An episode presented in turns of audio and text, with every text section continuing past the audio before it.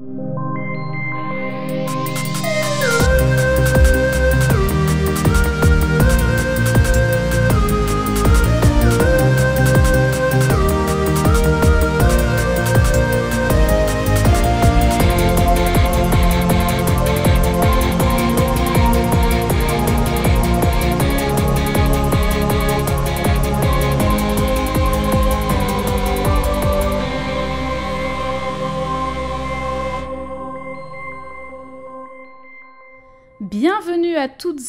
Tous dans ce nouvel épisode de Codex au féminin et au pluriel. Et aujourd'hui, je suis avec Jade. Salut Jade. Bonjour. Comment vas-tu?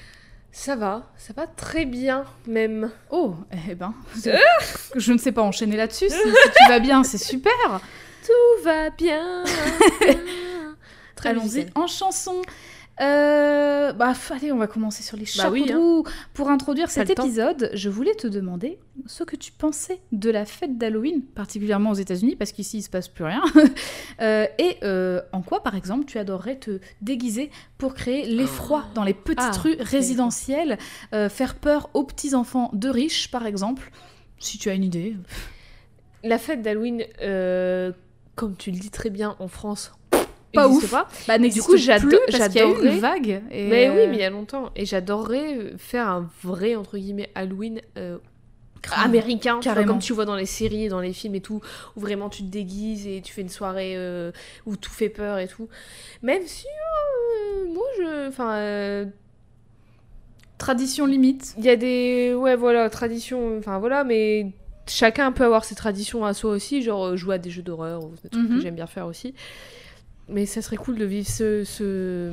cet Halloween euh, stéréotypé de films et de séries un jour, tu vois. Carrément. Et déguisement pour faire peur. Euh, mon, mon premier truc qui m'est venu en tête, c'est euh, le zombie.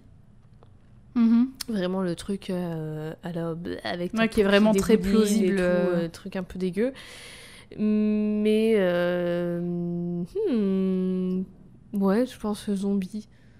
Qui, parce qu'en vrai, je- Halloween aussi, c'est un peu l'opportunité de se déguiser juste au premier sens du terme, en plein de choses, pas forcément Mhm. un truc qui fait peur, parce que maintenant ça a un peu évolué, et juste c'est un truc pour se déguiser, et j'adore. Mhm. Et c'est trop bien. Et je me déguise en tout. Je me déguise en Scarlet Witch, en Sharp Evans. L'année dernière, je me suis déguisée en Sims. C'est pas super ouf comme costume. Mais Je m'en euh, souviens, c'était trop bien. ça demande pas beaucoup d'argent. Du coup, voilà, c'est pour ça que Et, l'ai et fait. peu d'acting aussi. Bah, et quand tu même, dois juste être rigide et poser des assiettes au sol. c'est ce que je faisais. Je prenais des assiettes, je les mettais au sol, je faisais avec mes tu bras en l'air en parlant ça. en simlish et Ouais. Papou Ou alors je m'asseyais sur des chaises sans bouger. C'est- Voilà. ça demande pas beaucoup de. Par contre, la soirée où tu t'amuses pas beaucoup, quoi, parce que tu peux pas trop vrai. discuter avec les si, vous- autres. si tu veux rester dans ton personnage, euh, c'est ça. voilà, faut faire Et des sacrifices. C'est qui cette fille mystérieuse là-bas? Ah, ça c'est Jade, elle, elle incarne un Sims. C'est la Sims euh, qui vient de Zarbville. Et toi? Tu devais Euh, déguiser en, oh là là, mais en en vrai, chose en qui vrai, fait peur. coup, bah du coup, pour, alors pour te faire peur, je sais. Du coup, je me déguise en un ennemi. Alors soit en créfollet, En musique. soit en un ennemi des Sims 2 sur euh, DS. Ah, voilà, genre un alien euh, des Sims 2. Les Le, roi alien. C'est plus le robot qui me fait peur. Le robot singe, là, en plus, c'était un singe, non? Je sais plus. Non, c'était vraiment des robots. Et il y avait un y avait singe aussi. Je Mais les, robots, c'était vraiment des robots. C'était vraiment des boîtes de, c'était vraiment des boîtes de conserve. hein, Ouais, les ouais. Euh, non, bah en fait, euh, je sais pas trop parce que euh, j'adorerais aussi avoir des bêtes de costume, pas forcément pour faire peur, mais pour effrayer. Peut-être pas zombie parce que c'est peut-être un peu too much pour moi. Mais qu'est-ce qui fait peur à part des zombies finalement aujourd'hui? Des araignées. Euh, En une araignée. Je vais me déguiser en virus. Euh, oh, les... Alors, en araignée, je- non, j'arriverai pas. Bah, ça fait peur. Oui, mais oui, mais ça me terrifie aussi. Donc, en fait, euh, à l'intérieur de mon costume, je vais me sentir très sale, je pense. En- Ouais. Bon, je trouve un moyen de faire un genre de fantôme. euh, Enfin, tu sais, essayer de trouver un moyen de me déguiser de façon fantomatique. Pas juste un fantôme avec un drap et deux trous découpés dedans, euh, ce qu'on a déjà fait. Oui. Euh, mais vraiment. euh, Encore un costume pas cher, peu d'investissement. Mais plutôt, Efficace. plutôt un, un truc un peu chiadé, justement, qui, qui pourrait évoquer des esprits un peu, un Mm. peu pas très sympas. Euh, Sans doute un esprit que tu ne... La nonne du film. La nonne. Oh, quelle angoisse. Oui, bah, pff, Ça marche. hein. Ouais, L'année dernière, j'ai une pote qui s'est déguisée en ça. Elle était terrifiante. bah oui, oui ça, ça ne m'étonne pas. Voilà. Sinon, il y a quelques années, moi, je m'étais déguisée en l'emoji danseuse. avec la robe rouge. Ah oui, la, la petite danseuse de, de une flamenco. robe rouge longue et des talons rouges et je faisais partout où j'allais avec les bras comme ça. Là. Avec le bruit. Ouais. Euh, en quel emoji je me déguise Vraiment, mes costumes d'Halloween, euh, parfait. Hein. Mais attends, mais si je devais me déguiser en emoji, je prendrais l'emoji le plus con, tu vois, genre un emoji maison. Enfin, tu vois, vraiment un truc à la con. Euh, L'emoji poil avec un œuf dedans. Au début, je pensais à un poil. Une poil. Et je me disais, un, un poil avec un œuf dedans, c'est pas l'inverse. l'emoji que, que tu utilises le plus. En ce Faites, moment, faites ce test chez vous. Regardez l'emoji que vous utilisez le plus et ce sera votre costume Alors habituellement l'emoji que j'utilise le plus c'est le cœur rose avec des étoiles, mais en ce moment j'utilise beaucoup l'emoji qui est en colère. Moi aussi. Euh, Le rouge avec les insultes sur la bouche. Ou aussi euh, j'aime bien euh, j'aime bien celui tu sais qui a sa main sur son menton et qui réfléchit euh, genre Mhm. hmm. voilà c'est vraiment deux emojis qui me résument en ce moment c'est l'emoji en colère et celui qui est vraiment pensif Celui qui pense celui qui cherche. Voilà donc euh, bah écoute euh, des belles idées de costumes finalement je pense que je suis prête. Mais du coup, tu Pour fais déjà un épisode d'Halloween, d'Halloween alors qu'on est encore en septembre. Tu, pas- tu prends tes les. Alors, c'est comme on l'a dit dans notre FAQ, je fais euh, mes épisodes au feeling et en Tu fait, j'ai pas pensé que je ferais celui-là pour Halloween, c'est juste j'avais très envie de le faire maintenant. Oh. Et du coup, j'avais pas mal hésité entre les personnages encore présents dans ma longue liste et euh, il était plutôt nécessaire euh, que je prépare un, un épisode un peu plus court que celui de Batwoman ou celui temps, de, oui. de la famille Faye. Euh, Peux-tu nous rappeler les indices, Jade? Les indices. La première image est une image d'un balai, tel un, un- un vieux balai avec un bout en bois et de la paille, j'imagine, comme un, un balai de sorcière typiquement dans les, Oui, un vieux balai. dans les illustrations de sorcières. Et la deuxième est une image de plusieurs miches de pain. Donc il y a euh, du, du pain de demi, un pain platine, un pain de campagne, euh, du pain de seigle, tout ce que vous voulez. Le pain, votre pain préféré. Le pain que vous préférez. Euh, et est-ce que ça t'inspire ou? Alors bah du coup, euh, j'imagine que c'est un personnage de sorcière. Mhm. C'est tout. Est-ce que je peux poser quelques questions? Allons-y. Est-ce qu'elle vient... Alors, est-ce qu'elle vient d'un d'un film? Oula. Oui et non. D'une série Non. Est-ce qu'elle vient d'une BD qui a été adaptée en film Euh, non, mais D'un dessin animé Tu qui a été adapté en film non. D'un livre qui a été adapté en film Oui. Est-ce que... Le pain? Je sais pas, je l'ai pas vu. Mais est-ce que c'est Kiki la petite sorcière? Oui, bravo Et ça, c'est parce que Jade, elle a bien retenu ce que j'ai dit dans la FAQ, Oui. c'est que la majorité des films Ghibli. des studios Ghibli sont adaptés de romans. Eh ben ça tombe super bien parce que je l'ai jamais vu. Eh bien, je te le recommande chaudement. J'imagine. Euh, bah oui, je vais parler aujourd'hui de cette héroïne dont la notoriété s'est faite à l'international grâce à son, adapta- son adaptation cinématographique euh, de cette petite fille tout de noir vêtue, accompagnée d'un chat qu'elle est la seule à comprendre. Et on va parler de Kiki la petite sorcière. Ça veut dire que on va avoir un épisode qui s'appelle Kiki. Eh oui Le Kiki Bah, de tous les Kiki. Moi, je pense que mettre Kiki la petite sorcière, c'est bien, parce Oui. que c'est le titre, voilà. Euh, mais du coup, Kiki la petite sorcière, donc c'est l'héroïne du film d'animation éponyme, dans sa version française en tout cas, euh, signé Hayao Miyazaki. Et en fait, c'est en réalité l'héroïne d'un roman écrit par euh, une autrice qui s'appelle Oh. Eiko Kadono à la base. Euh, et comme je le disais, euh, dans la majorité des films des studios Ghibli, euh, c'est une adaptation d'un support déjà existant et Kiki, la petite sorcière, ne déroge pas à la règle. D'ailleurs, le titre original, c'est Majo no Takyubin, ou littéralement le service de livraison rapide de la sorcière. Bah, en- ça en, En anglais, c'est ça aussi, c'est Kiki's Kiki's, Delivery Service. Service. Ouais. Euh, nous, on a un petit peu adapté quand même. Euh, le livre à l'origine du film d'ad- d'adap... Oh là là, je vais y arriver. Le livre à l'origine du film d'animation est un livre pour enfants, dont le premier tome a été publié au Japon en 1985. Et l'histoire de Kiki ne s'arrête pas à ce seul livre, car il s'agit en réalité d'une série en six tomes. En France, c'est la maison d'édition Inis, euh, Y2NIS, euh, qui publie Kiki la petite sorcière, et ce depuis 2019. Euh, donc pour le moment, on a la possibilité de, de lire les deux premiers tomes des aventures de la sorcière.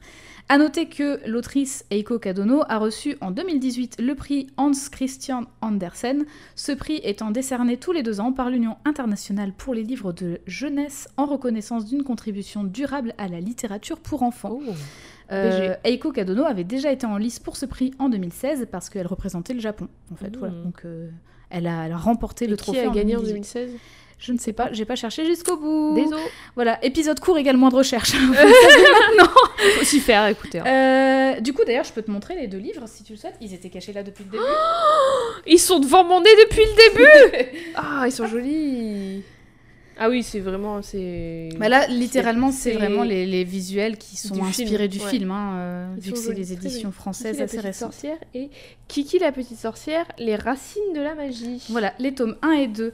Euh, L'adaptation de Hayao Miyazaki, euh, réalisée par le studio Ghibli, dure 1h40, grosso modo, euh, et date de l'année... C'est assez Ghibli, je court, trouve. mais en fait, c'est parce que c'est plutôt pour les enfants. C'est un livre pour enfants qui a été adapté, donc... Ouais, c'est vrai. C'est c'est pas, pas deux heures comme Princesse Mononoke, quoi. Euh, donc ça date de 89, soit 4 ans à peine que euh, le premier roman soit publié, et euh, le film connaît un succès vraiment très très notable, car il s'agirait du premier grand succès du studio au box-office, Mhm. avec plus de 2,6 millions d'entrées rien qu'au Japon, pour Ah un revenu du- de plus du double du budget du film. Au Japon seulement? Ouais. La gros vache. carton. Euh, c'est d'ailleurs le plus gros succès du box-office japonais pour l'année 1989. Ah, je pensais que t'allais me dire Ever. Non, non. Il y a quand même Euh, eu le film Devilman. Oh, calme Oui, bon, on va se calmer. Devilman, quand même, ça pèse. Euh, il faut savoir que euh, je crois que c'est le quatrième film des studios. Donc euh, voilà, un gros carton pour le quatrième film, Mhm. c'est quand même vachement bien. J'avoue. Euh, à côté de ça, le film n'arrive en France qu'en 2004, donc euh, un petit paquet d'années ouais, après. ça a pris son temps. Euh, ça a d'abord été, donc il a d'abord été présenté au Festival du film asiatique de Deauville et il est sorti pour le grand public le 31 mars 2004 euh, au cinéma avec plus de 650 000 entrées en France ce BG. qui est pas mal. Euh, nous, encore, on a eu la chance d'avoir le film en salle. Mais d'après ce que j'ai trouvé, chez les anglophones, alors c'était écrit anglophone, donc je ne sais pas si c'est Amérique ou juste tous les anglophones de la Terre. Ouais. Euh, C'est large, quoi. ouais, c'est vraiment très large parce qu'il y a beaucoup d'anglophones sur Terre. Euh, et bien en fait, eux, ils ont eu le droit de voir, je pense que c'est les États-Unis, mais ils ont eu le droit de voir le film en 1998, donc bien avant nous, mais pas au cinéma, c'est sorti direct sur cassette VHS. Et à ce moment-là, c'était distribué par Buena Vista Entertainment, qui était, Mhm. une, qui était une filiale de Disney. Ouais. Euh, et quand même, en un mois, ils ont vendu plus de 900 000 cassettes. Ah ouais, la vache. Ouais, énorme, quoi. Un Et succès ils se sont dit, putain, merde, on aurait dû le sortir on au aurait dû le cinéma. faire au cinéma, on s'aurait fait un flouze de On est con. Euh, alors, pour ma part, euh, je n'ai lu que le premier tome de Kiki la petite sorcière dans sa version française, même si j'ai acheté les deux premiers parce que, bah, la vie, j'ai pas eu le temps de lire le deuxième. Euh, mais c'est pas grave parce que de toute façon, je comptais suivre plutôt la trame de l'histoire du film, qui globalement suit celle du livre. Du premier, du coup. Euh, plutôt du premier, mais je pense que, enfin, après, euh, ça, ils ont peut-être pioché des, Ouais. des petits événements parce qu'il y a des Mhm. choses qui diffèrent quand même. Ils ont peut-être pioché des événements dans d'autres livres. Euh, mais c'est pas impossible quand même que je ponctue et que, euh, enfin, que je ponctue le déroulé en disant, bah, dans le livre, ça s'est un peu passé Ouais. comme ça. Voilà, c'est ou même si tu as la question, n'hésite pas. Bien évidemment. Euh, mais du coup, Kiki, c'est qui dans cette histoire? Mais Kiki, Kiki, c'est qui? C'est qui que c'est que c'est Oh là là, Kiki? la pauvre, je te jure, Oh elle, va, là. elle va bouffer. hein. Euh, eh bien, il s'agit d'une jeune fille qui est, comme le titre l'indique, si vous avez suivi, Petite. une petite sorcière. si vous suivez, c'est super, Wow. bravo. Euh, maintenant, Jade, peux-tu nous dire à quoi elle ressemble? Eh bien, Kiki est une petite fille. euh, Alors, elle est blanche, mais j'imagine qu'elle est japonaise. donc, euh, Après, voilà. oui, mais après, euh, les... les... les styles de. En fait, les de- images. Alors, j'ai pas. je- si j'avais eu le temps, vraiment, j'aurais fait des captures d'écran à balle. J'en ai fait quelques-unes, mais pas toutes. Là, l'image, elle, est retou- elle est retouchée à balle. hein. Elle, est... elle est un peu plus. euh, Elle est moins blanche, quoi, à l'image, normalement. C'est une petite fille, donc japonaise, j'imagine, Oui. qui a les cheveux courts noirs et un gros ruban rouge dans les cheveux et des, des yeux noirs et euh, une robe bleue avec un tablier blanc. C'est un tablier? C'est une sorte de robe tablier, en fait. hein, euh, Et voilà. On, a- Et on c'est appelle ça jumper skirt en... Oui, ouais, voilà. en anglais. Voilà. Et j'en ai une autre, si tu veux. Donc euh, là aussi, elle est retouchée. Normalement, sa robe est noire. hein. Où là, elle a son, euh, son, son nœud dans les cheveux rouges, toujours. Elle a sa, sa robe.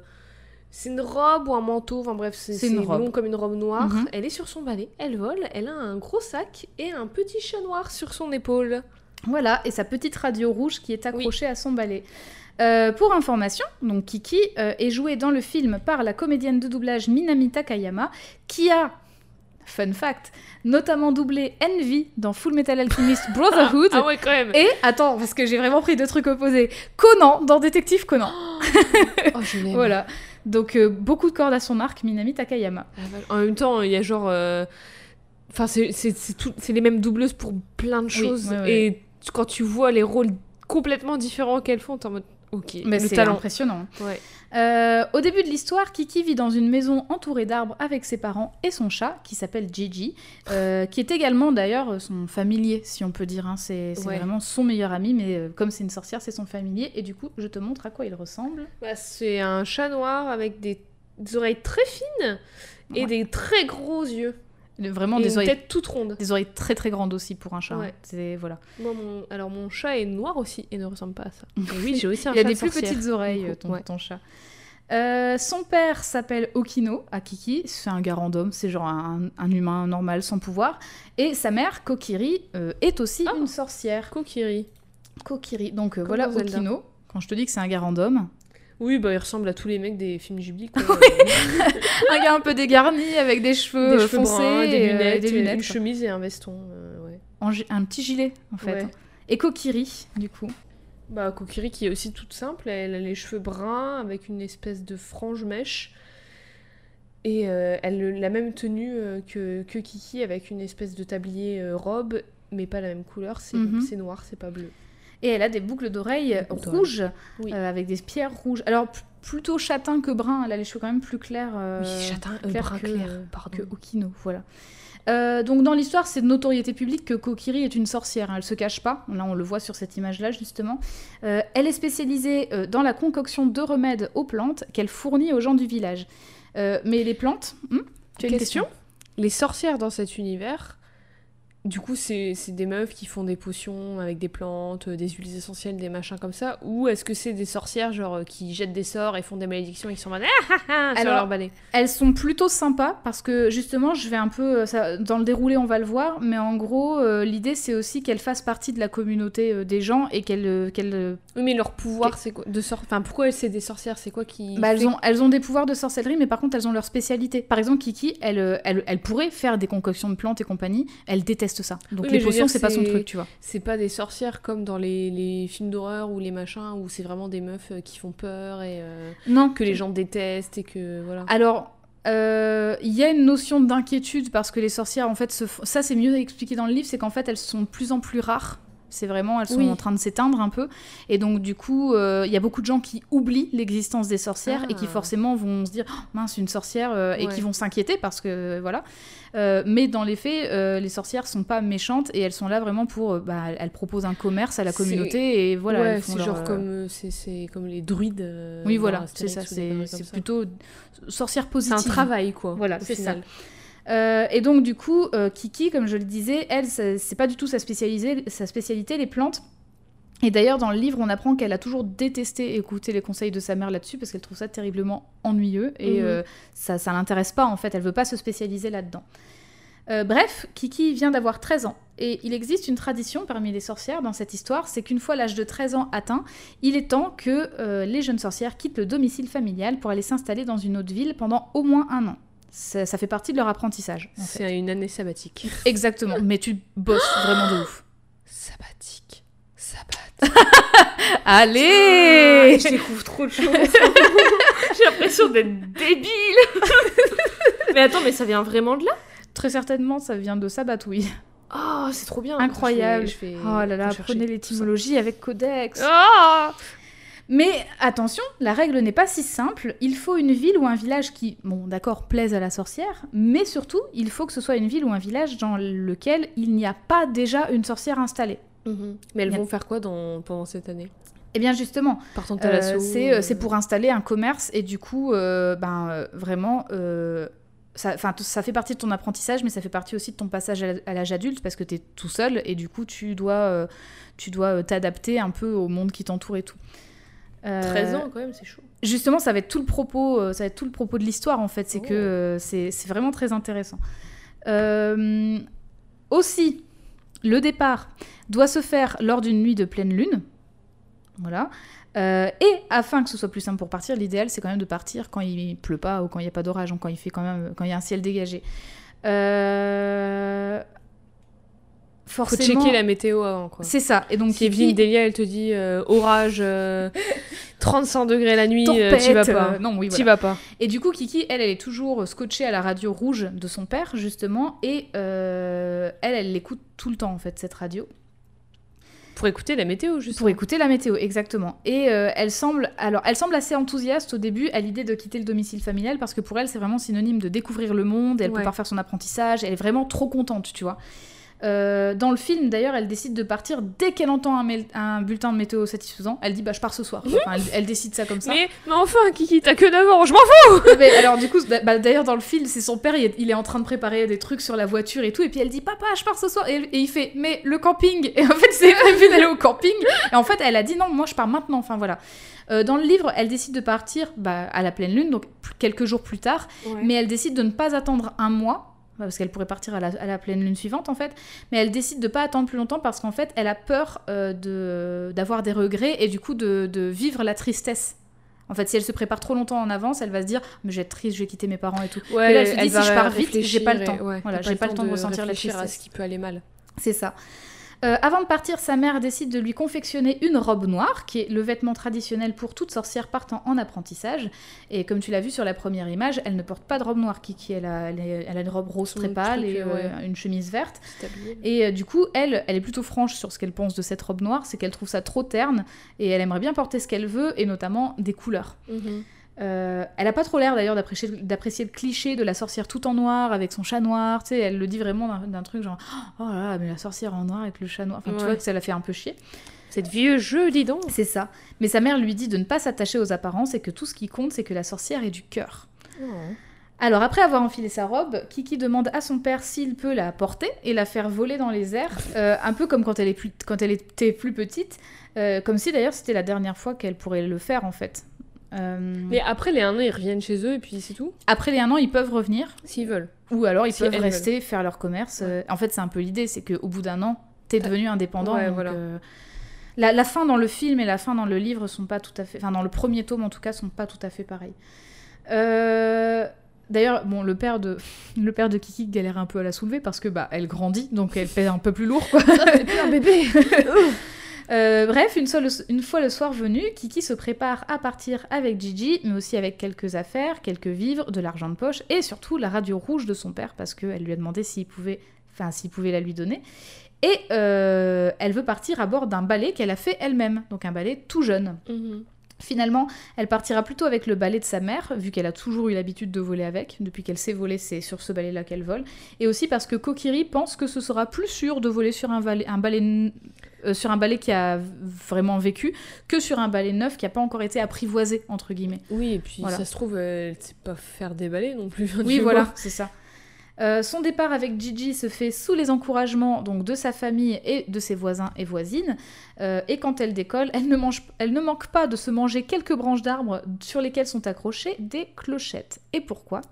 Euh, Dans le livre, en fait, c'est expliqué que euh, ce sont ses parents qui ont accroché des clochettes dans les branches, parce que même si elle vole bien, Kiki, elle est vachement maladroite, et donc euh, ça lui arrivait de perdre de l'altitude ou de se cogner, et du coup, quand, quand ils entendaient les clochettes, ils savaient qu'elle était pas trop loin du sol, tu vois. voilà. Et ses parents ont aussi inventé Animal Crossing. Oui, parce que is a bell, on le rappelle. voilà, il y a des clochettes dans les arbres. N'oubliez pas de secouer vos arbres. Faites attention aux guêpes. Oui, euh, ayez toujours un filet à la main. Une fois en route, euh, Gigi demande à Kiki si elle sait où elle va et tout de suite, elle dit qu'elle veut se rendre au sud parce que c'est là qu'il y a la mer. C'est le moment du générique. Je viens du sud. C'est le moment du générique, intitulé Rouge no Dengon et composé par Yumi Matsutoya, enfin composé, chanté, interprété par Yumi Matsutoya, et je vous propose qu'on en écoute un extrait maintenant.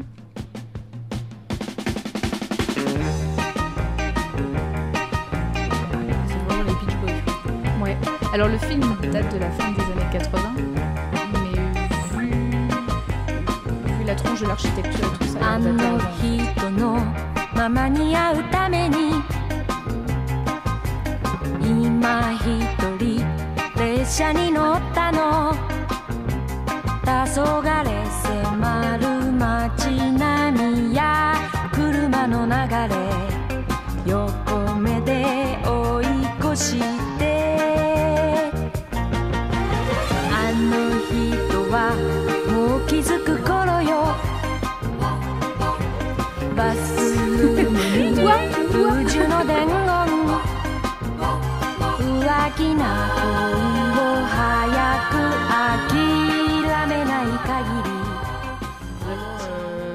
bien 80s, quoi. Oui, et puis c'est euh, c'est très dansant, ça rappelle un peu la mer, donc euh, Bah, elle va au sud. hein. voilà, c'est parfait. Euh, sur, sa route, sur sa route, Kiki rencontre une autre, une autre jeune sorcière qui est aussi avec son chat et, pas super sympa, lui demande de couper sa musique car elle aime voler en silence. Pas agréable comme première rencontre quand tu En même pars, temps, euh, euh, les gens qui écoutent de la musique sans écouteurs dans la rue, je les hais, donc j'aurais réagi pareil. Ouais, enfin après, je veux dire, il n'y a pas foule dans les airs, quoi. Oui, et bah écoute, des fois il n'y a pas foule dans la rue, mais quand il y a quelqu'un qui passe avec sa musique à fond sur Mm. son portable, j'ai envie, j'ai envie que son portable S'explose au au sol. Après, euh, je, je me mets à la place de Kiki et je me dis, je vais voler pendant des heures. euh, Bah, elle met des écouteurs, et casques, ça n'existe pas dans le monde de, de Kiki la petite sorcière. pas, elle a pas a l'air d'en en avoir. construire hein, un casque magique. Bref, Kiki, de toute façon, elle, elle coupe la radio, elle est sympa, Kiki. Euh, elle demande si c'est difficile de s'installer dans une ville, ce à quoi l'autre sorcière répond que c'est pas facile, mais que comme elle, elle est douée dans la lecture d'horoscopes amoureux, et ben elle s'en sort parce qu'elle a des clients. Euh, vient alors la question qui fâche, mais c'est quoi la spécialité de Kiki? Eh bien, Kiki, elle le sait pas encore. Elle a quelques idées, mais en fait, elle sait pas du tout quel genre de commerce elle va ouvrir euh, Mhm. une fois qu'elle sera installée. Euh, donc euh, c'est encore un peu incertain. Bref, une fois cette rencontre terminée, Gigi tire la langue à l'autre chat car euh, en fait il trouve que les deux se la pètent un petit peu trop. Et ça me permet d'ailleurs de faire une, euh, de, de parler un petit peu de l'énergie entre Kiki et Gigi euh, parce que les deux, je trouve qu'ils se complètent trop bien. Les deux, ils s'envoient parfois quelques réflexions pas méchantes, tu sais, mais des petites réflexions comme ça pour se charrier. Gigi, il n'hésite pas à donner son avis sur tout et n'importe quoi. Et du coup, ça crée souvent des ressorts comiques vis-à-vis de ça parce que ben, c'est enfin, c'est un chat un peu enfantin, tu vois. Il, il a genre, bah, quelle bêcheuse, et puis il tire la langue. Enfin, voilà, c'est assez, euh, assez drôle. Et du coup, malgré tout, en fait, euh, les deux se soutiennent et se complètent quoi qu'il arrive. À la fin de leur voyage, quand Kiki voit la mer pour la première fois, elle est trop enthousiaste, alors que Gigi, lui, il n'est pas impressionné du tout. Pour lui, c'est juste une grosse flaque d'eau. hein. C'est c'est ce qu'il dit, il dit bah pff, oui, c'est une flaque d'eau. Euh, elle trouve en bord de mer euh, une ville immense qui se déploie sur plusieurs hauteurs différentes. Cette ville, dont le nom est Corico, lui donne l'impression de flotter sur l'eau. Et j'ai une image. Donc euh, on voit pas l'eau, on voit surtout les bâtiments. Mais, euh, on voit les maisons et surtout la tour de l'horloge qui est très importante dans cette ville. Hmm, c'est super joli, il y a plein de maisons de plein de couleurs différentes. Ouais, c'est trop beau. En gros, elle est trop contente d'être là, Kiki. Elle salue les... elle, elle, elle, euh, vole sur, enfin, au-dessus de la mer et du coup, elle salue les pêcheurs euh, en bateau. euh, elle garde toujours le sourire et elle s'émerveille de découvrir toutes ces nouvelles choses qu'elle a jamais connues. Elle est hyper positive, en fait, quoi Ouais. qu'il arrive. Euh, et d'ailleurs, pour donner un exemple, la ville, elle est quand même immense. Et euh, Gigi lui dit, mais il y a peut-être déjà une sorcière dans cette ville, tu vois, c'est tellement grand. Donc en gros, il lui dit, bah te réjouis pas trop vite, euh, enfin, tu sais pas, tu viens d'arriver. Et elle, elle dit, oui, mais il y en a peut-être pas. En fait, systématiquement, tu vois, elle va voir le Ouais. côté très positif euh, des choses. Le verre à moitié plein. C'est ça. Bref, elle descend dans la rue à bord de son balai et tout le monde semble très surpris de voir une sorcière euh, parce que ça fait longtemps qu'il n'y en a pas eu dans le coin. On l'apprend vu qu'elle discute avec, un, avec le mec justement qui s'occupe de, de la tour de l'horloge, qu'elle est à son niveau quand elle vole, et il lui dit Oh, une sorcière, ça fait vraiment longtemps qu'on n'en a pas vu. Donc euh, du coup, ça explique un petit peu justement l'appréhension des, des gens. Elle se laisse pas démonter, même s'il y a des gens qui la regardent un peu bizarre et tout, et elle dit à, à Gigi Il faut sourire pour qu'on fasse bonne impression. Donc euh, voilà, elle garde le sourire. Elle manque de créer un carambolage parce qu'elle vole un peu bas et du coup, bah, les voitures partent un peu n'importe comment. Euh, parce que je le rappelle, euh, même euh, si elle adore voler, elle est très maladroite même à bord de son valet. Donc j'ai envie de dire classic shit Kiki. Ouais. Son arrivée est donc bien remarquée, notamment par un garçon qui s'appelle Tombo. Tombo, Tombo. T-O-M-B-O. T-O-M-B-O. Il était O-M-P-O. Alors, bah, il a les cheveux châtains, pardon. Des, des grosses lunettes. tu l'as mal pris ça. Des grosses lunettes euh, carrées. Et il a un t-shirt rayé rouge et blanc. Et un pull sur les épaules, doué sur les épaules. oui, il est plutôt de droite épaules. avec ouais, ce voilà. pull. On dirait vraiment. euh, ouais. Bah, il l'a pas souvent, c'est la première chose, c'est la seule fois qu'on le voit avec son pull. Euh, et Tombo, on va pas se le cacher, dans le film, c'est un forceur en puissance, car en fait, bon, il remarque son arrivée et puis euh, elle a un souci, donc il fait diversion pour la, la sauver un peu.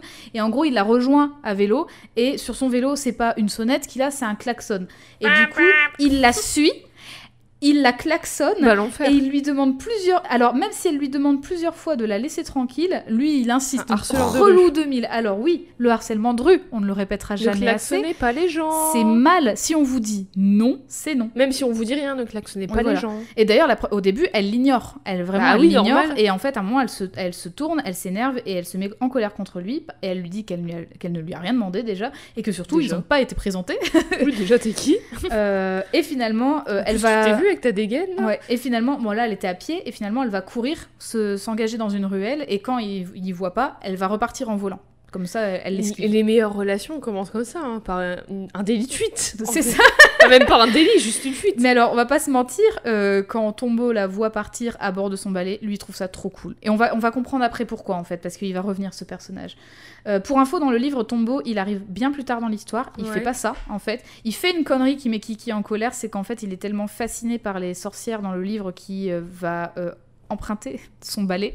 Euh, et ça va mener à euh, des problèmes. mais mais c'est comme coup, les gens qui, quand t'es en béquille au collège, sont là, je peux essayer tes béquilles Et qui veulent absolument, Non, c'est un dispositif Et- médical. et qui veulent absolument prendre l'ascenseur avec toi juste pour prendre l'ascenseur du collège. Quel Parce que c'est un peu, c'est un peu cool. C'est T'as stylé, t'as le droit de prendre l'ascenseur, quoi. Bref, il est moins relou dans le livre que dans le film. Je sais pas pourquoi ils ont décidé de l'introduire comme ça dans le livre. Bref, euh, c'est un peu un creep dans le film. Ouais. Un peu. Euh, un peu, beaucoup. Elle cherche un long, donc Kiki cherche un long moment euh, dans la ville, un endroit pour s'installer, et c'est vraiment dur parce que il y a énormément de choses, il y a trop de monde, il y a trop de maisons, elle trouve pas. Euh, et euh, elle tombe à la fin de la journée sur une petite boulangerie un peu excentrique. Moi, ça me tue. Attends, déjà, ils, ont, ils tiennent pas un registre de quelles villes euh, sont libres de sorcières. Elles, ils, ils prévoient pas avant de partir où est-ce qu'ils vont, où est-ce qu'ils vont dormir. Mais C'est quoi ces gens? C'est à l'arrache, c'est vraiment des, des, des nomades plus, euh, les Mais sorcières. comment ils. Enfin, c'est un, miracle qu'elles arrivent à survivre. En oui, fait, bah justement, dans le livre, c'est pour ça que dans le livre, c'est vraiment expliqué qu'il y en a de moins en moins. Je pense que c'est justement pour ça. C'est dangereux quand même. Elles ont 13 ans. Donc, elle tombe, on la voit ici. Elle arrive euh, en- un peu en dehors du centre de la ville et c'est une boulangerie. Le pain Le pain Euh, Elle a l'air un peu déprimée, donc elle s'installe sur la petite rambarde ici. Elle a l'air un peu déprimée en regardant la mer au loin, et ça, même Gigi le sent, car il lui propose d'aller voir dans une autre ville. Il dit, bah peut-être qu'elle est trop grande cette ville-là, il y en a d'autres des villes sur la mer, on va en trouver. Donc il se dit, c'est pas grave, on va, on va trouver euh, autre chose. Euh, Et c'était sans compter l'arrivée d'une femme enceinte, vraiment. Elle, elle est pas loin, elle est pas loin d'aller à la maternité, quoi. Elle est Ouais. enceinte jusqu'aux yeux. Euh, et elle déboule hors de la boulangerie avec une tétine à la main, car en fait, une de ses clientes l'a oubliée dans sa boutique. Euh, et comme la cliente est super loin et que je le rappelle, la ville elle est sur plein d'étages, plein de niveaux, plein de Mhm. hauteurs, euh, bah, c'est compliqué pour, la, pour la, la femme enceinte de courir après la cliente. Donc Kiki, elle décide de donner un coup de main et d'apporter la tétine en utilisant son balai. Comme ça, en volant, elle y arrive plus vite. Elle règle le problème de cette, de cette dame, qui est aussi la boulangère, hein, et qui s'appelle Osono, et je vais te la montrer maintenant. Ah, mais oui, mais tu sais que j'ai vu un, un gif, et oui, je dis gif, comme F dit Ghibli, et je vous emmerde. Mais je dis gif par contre. Ah, moi je dis gif parce que gif c'est moche. Et euh, mais j'ai vu un gif de cette femme euh, hier ou avant-hier de euh, quand elle donne de l'argent à Kiki et qu'elle qu'elle dit genre euh, mais non et tout, mais elle dit bah si t'as travaillé tu mérites. euh, je vais y revenir, c'est une scène importante. cette femme elle est, elle est rousse, Oui, rousse un peu, elle a les cheveux courts, euh, elle a une coupe euh, garçonne entre guillemets et elle a un t-shirt bleu et un tablier de travail euh, blanc. J'imagine que c'était un tablier vu qu'elle C'est est son tablier. boulangère. C'est ça, bien sûr. Euh, donc, euh, au- euh, du coup, après cette, cette, ce dépannage de la part de Kiki, la sorcière revient à la boulangerie pour transmettre un mot écrit de la part de la fameuse cliente qui est à Mhm. l'attention de, à l'attention de Osono. Et, et en fait, elle veut partir. Sauf que, et là, c'est déjà un, un truc qui commence à être important dans l'histoire, c'est que Osono lui dit de rester parce qu'elle lui doit quelque chose, que c'est un service qu'elle lui a rendu Mhm. et que du coup, c'est pas gratuit. Et jamais Osono n'assumera que c'est gratuit. À partir de là, bon, elle discute et tout, et finalement, la boulangère propose à Kiki de s'installer pour la nuit dans une chambre, parce que la nuit commence à tomber, euh, parce qu'elle a une chambre qui est libre dans sa maison, vu qu'elle a une maison en plusieurs, en plusieurs parties, et comme c'est euh, une boulangerie, en même temps une réserve de farine et tout, enfin, elle a un genre, un genre de Mhm. chambre de bonne, de... euh, oui, c'est ça, chambre de... Les- oui, les petites, petits trucs tout en sous les toits. Voilà, elle a, elle a une petite chambre comme ça sous, le, sous les toits. Et c'est une chambre qui, ok, est recouverte de farine, mais que Kiki a le droit d'aménager comme elle veut. Le lendemain, Kiki prend une décision. elle va ouvrir un commerce de livraison. Elle va donner sa chance à cette ville. Euh, car elle dit, je cite, Je ne sais que voler. Donc du coup, pour elle, la livraison, c'est ce qui semble le plus approprié pour euh, ce qu'elle Bah aime oui. faire. Euh, voler étant sa seule spécialité, c'est surtout ce qu'elle préfère faire avec ses pouvoirs. Euh, elle pense euh, justement être utile, à raison, en ouvrant ce service de livraison, d'où le titre japonais et anglais de l'histoire. Kiki's Delivery Service. Euh, Osono, quant à elle, est tellement saucée par le projet qu'elle lui dit de garder la chambre pour avoir un pied à terre. Donc Mhm. euh, vraiment, elle, elle peut s'installer, elle peut installer son commerce ici. Euh, et elle lui offre aussi d'utiliser sa ligne téléphonique pour développer sa clientèle parce que ça coûte trop cher. Donc elle dit bah utilise notre ligne téléphonique. Ouais, Voilà, donc euh, best meuf. j'avoue. Euh, en échange, elle demande juste un petit coup de main à la boulangerie parce qu'elle fatigue avec sa grossesse. Euh, et du coup, en vrai, moi j'adore Osono parce que Mais tout elle le est trop film, cool. elle est trop encourageante Elle avec, trop euh, cool. avec Kiki. Elle accepte tout d'elle. elle la connaît même pas, la meuf, elle Bah oui. débarque et puis voilà. Mais elle accepte tout d'elle. Elle est genre, elle- oh c'est une petite sorcière et tout. Bon bah vas-y, euh, tu peux rester dans ma chambre et tout. Enfin trop cool. Et en plus, j'adore. Elle a un rire trop communicatif qui fait trop plaisir à entendre à chaque fois. Euh, au début de son séjour, donc, Kiki travaille très dur à la boulangerie et en plus de ça, elle remet à neuf sa chambre, donc elle la nettoie de fond en comble, elle fait ses courses et vraiment tout ça avec beaucoup de bonne volonté.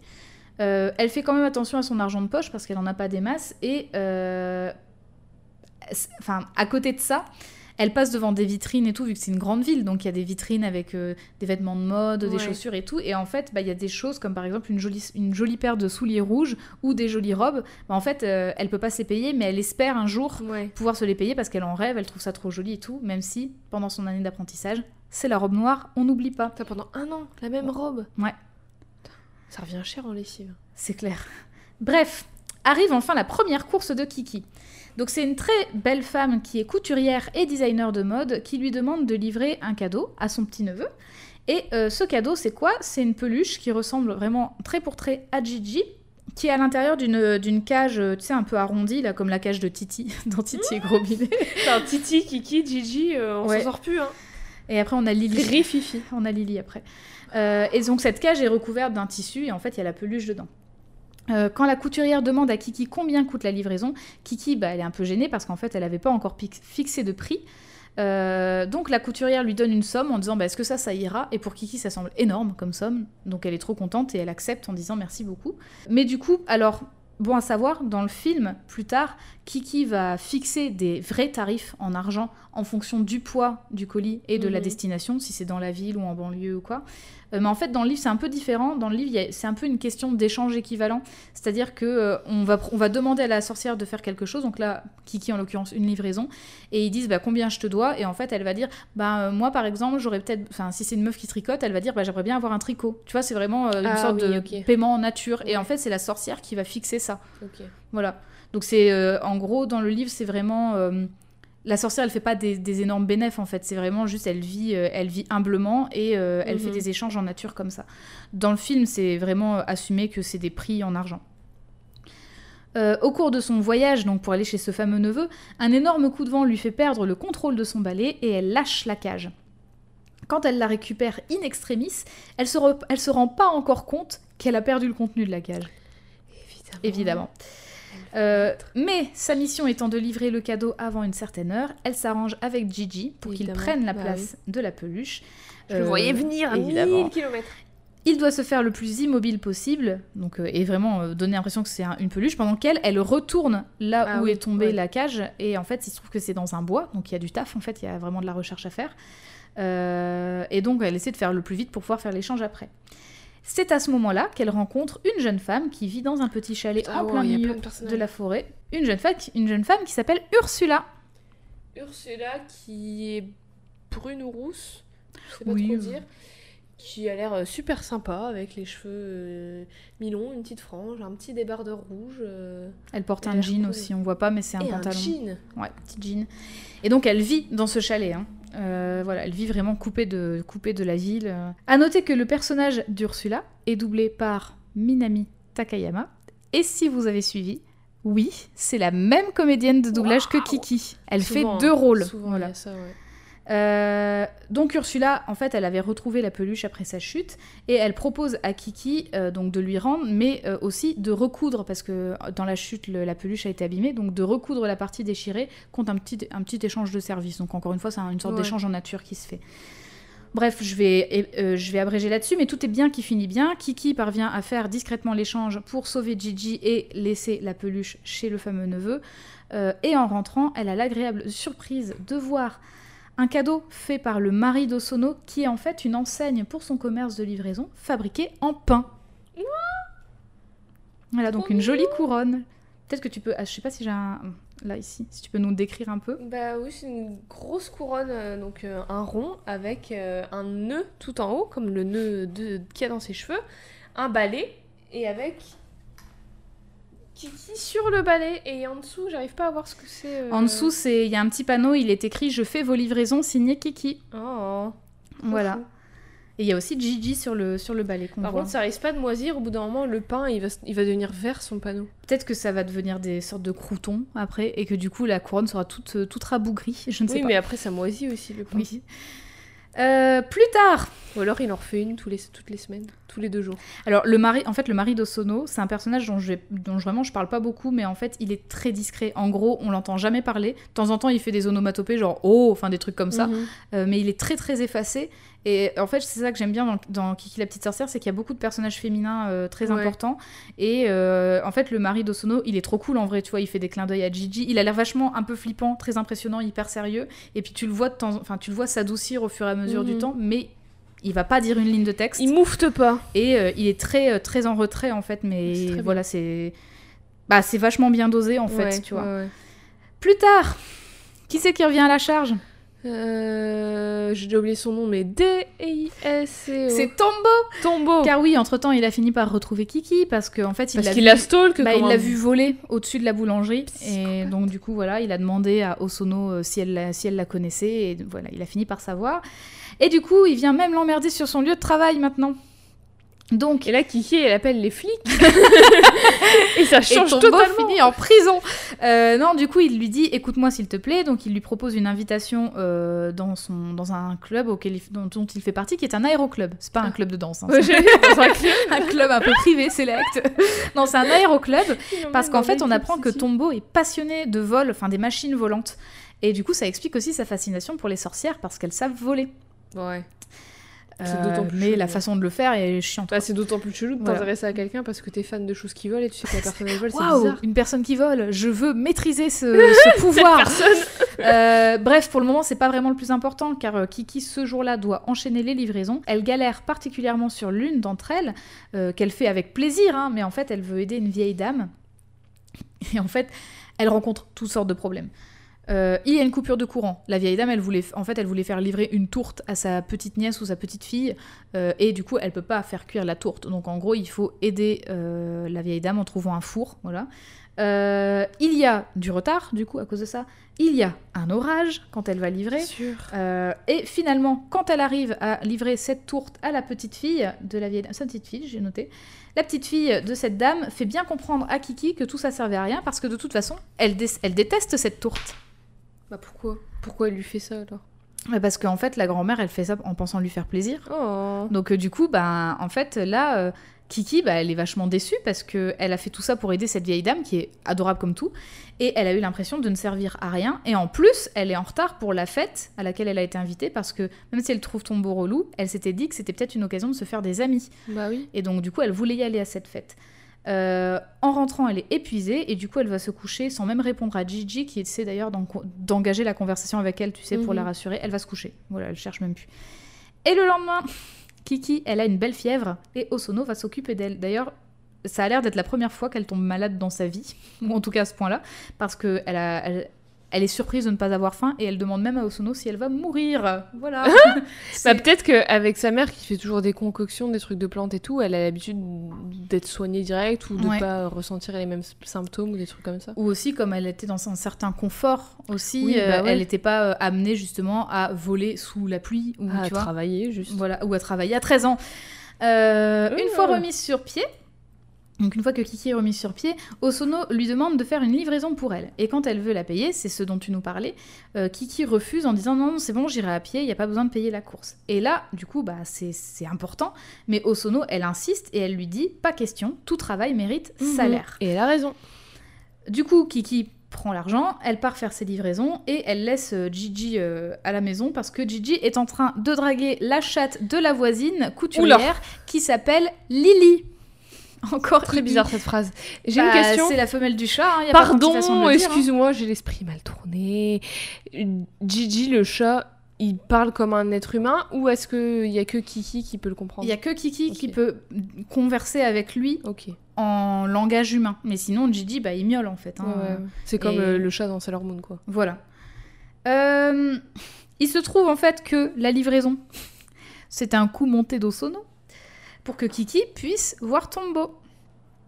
Et du coup, bah, elle, va, elle va rester avec et apprendre à le connaître et elle va comprendre cette passion qui est les bah en fait euh, le truc c'est que Osono elle sait pas que Tombo il a fait chier Kiki euh, au début tu vois Ouais, elle en a bon, aucune idée bizarre donc voilà Bah, peut-être qu'elle se dit, oh, elle va se faire des potes. euh. bah oui, c'est ça. Et donc, du coup, Kiki, elle va comprendre la passion de Tombo qui est les machines volantes. Et d'ailleurs, il est tellement passionné de ça qu'il a même fabriqué sa propre machine volante sur son vélo en mettant une hélice dessus. Ça va bien marcher, ça. Enfin, ça va bien voler, plutôt. Pas du tout. Alors, il flotte un peu, Tu mais risques euh, ça la se mort. passe pas bien. tu risques la mort. Bah, du coup, et elles vont faire un tour pour voir le tout nouveau Zeppelin qui est arrivé en ville, parce que, je le rappelle, Tombo est passionné de trucs qui volent, donc il y a un Zeppelin, il, veut, il propose à Kiki d'aller le voir. Euh, Mais si les sorcières construisent des balais qui peuvent voler, pourquoi elles peuvent pas construire des autres objets ou véhicules qui peuvent voler des plus grands pour transporter plus de personnes? Bah, c'est pas c'est pas précisé, mais je pense que le balai c'est vraiment, euh, enfin il est vraiment considéré comme comme quelque chose de vivant en fait. euh, dans Mais c'est le- elles qui le construisent.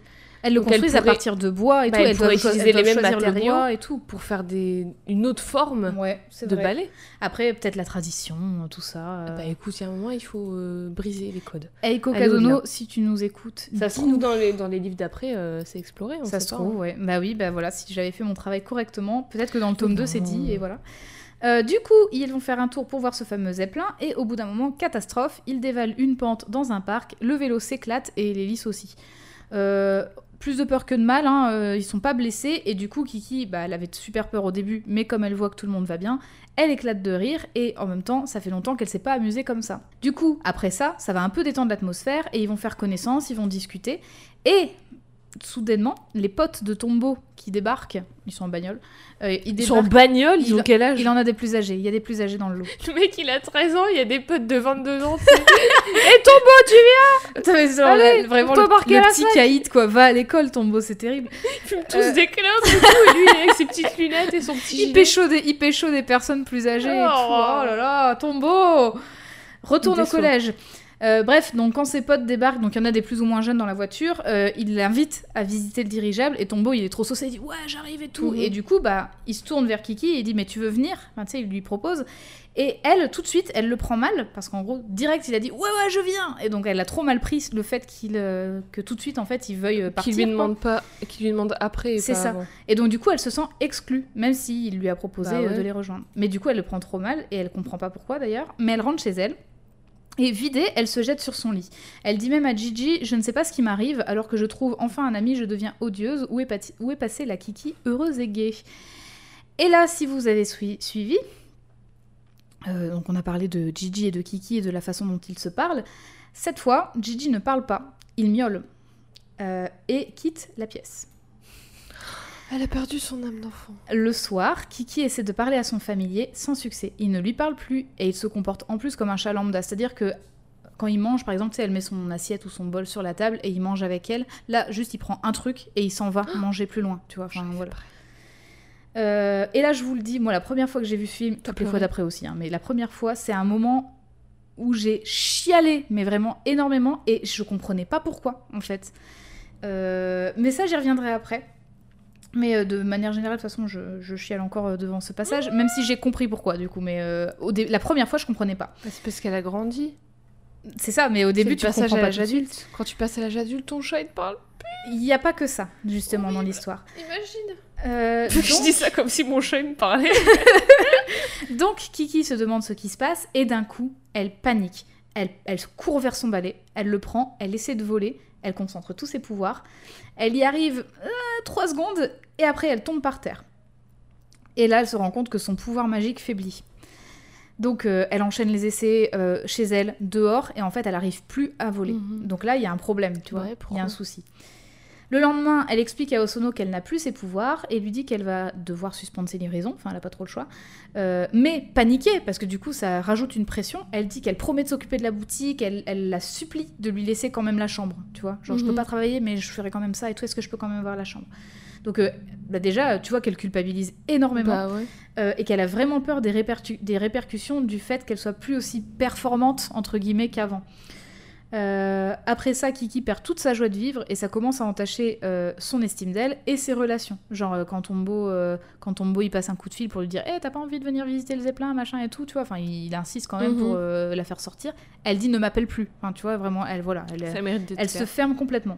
Elle dit même à Osono, je suis en apprentissage, sans mes pouvoirs, je n'ai plus aucune valeur. Et c'est dur de parler comme ça de soi, en général, mais à 13 ans. non mais c'est chaud, c'est grave, mais c'est- compréhensible dans le sens où on vit dans un monde où si tu peux rien faire de toi et si tu fais rien, si t'es pas productif et tout, et bah tu te sens comme une merde parce que on te dit partout que bah si tu fais rien, tu sers à rien. C'est ça. fait.